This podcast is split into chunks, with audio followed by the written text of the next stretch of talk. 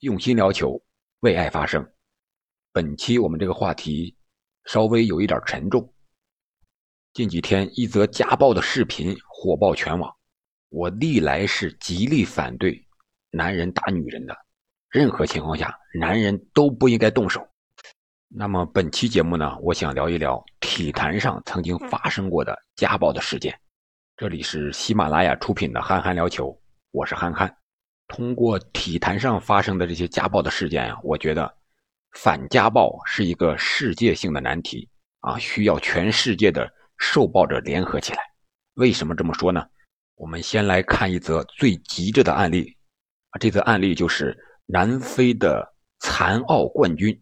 被称为“刀锋战士”的皮斯托瑞斯，他在2013年2月14日，也就是情人节这一天呢，枪杀了他的女友斯滕坎普。他的女友啊，也是一个名人，啊，是一个非常出名的模特。那刀锋战士为什么枪杀他的女友呢？除了他个人生活习惯非常不好，经常是酗酒、打架，什么飙车，和多名女性有染。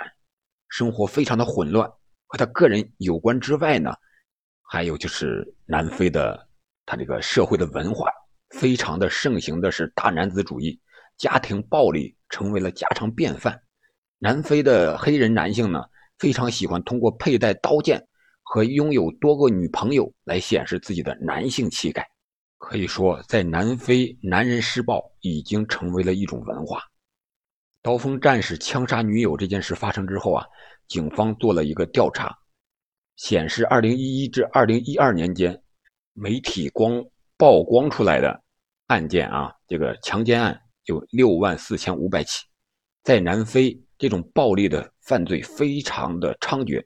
据调查，四分之一的南非的男人强奸过妇女，而四分之一的女性遭到过强奸。南非虽然也颁布了家庭的暴力法，但是很难落到实处。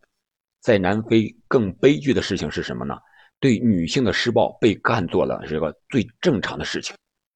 南非的总统啊，我们知道那个祖马就是一个著名的男性至上主义者，他拥有多名妻子，而且还曾经爆出过这个强奸的丑闻，但是丝毫没有影响人家当总统啊。可以看出南非的这种暴力文化。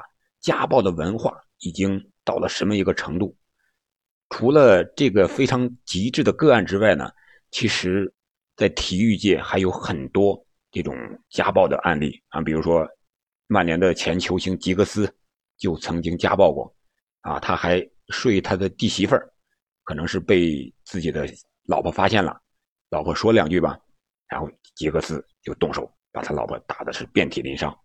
除了足球明星，篮球明星也有啊。那个后来改名叫叫世界和平这个阿泰吧，我们叫他阿泰，以前是姚明的队友。他是一个经常家暴的人啊，家暴的前任和他离婚了，再结婚，再家暴，再离婚，到了一个恶性循环的这一个地步了。他是在球场上，我们都知道他的非常的强硬，肌肉非常的壮。但是似乎在球场上还消耗不了他所有的体力，回到家之后呢，还把剩余的体力啊用来家暴。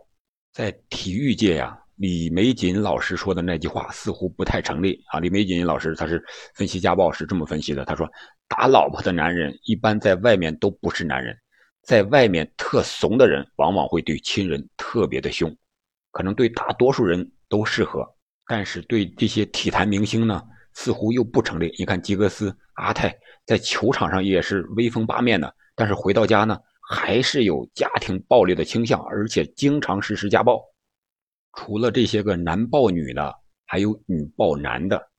韩国的排球女星李多英，长得非常的漂亮，被称为韩国排坛的女神，但她却是一个暴力的女魔头啊！身高一米八多，又是职业的运动员，非常的强壮。啊，她的丈夫比较瘦弱，平时一言不合就会挨打。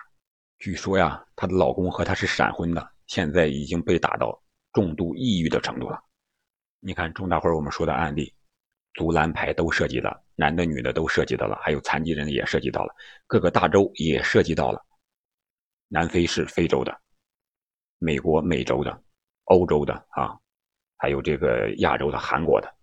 啊。所以说，这也应了我开头讲的，家暴是一个世界性的难题。反家暴除了用法律武器之外，健全法规制度，还需要在文化上多做一些文章，比如说对受暴者的一个支持啊，网络舆论的导向呀，提升女性的社会地位呀，这种事情，我觉得真不是一个巴掌拍不响这种情况来解释的，他就是一个人的事情，他有暴力倾向，你不惹他，他也打你。在现在这样一个社会是完全开放的社会。嫁给外国人是司空见惯、非常平常的事情了，所以说需要全世界的这些受暴者能够联合起来，在文化上形成一致，来共同反对家暴。好的，本期节目我们就聊到这里。如果你对家暴有什么样的看法，可以在评论区留言。我们下期再见。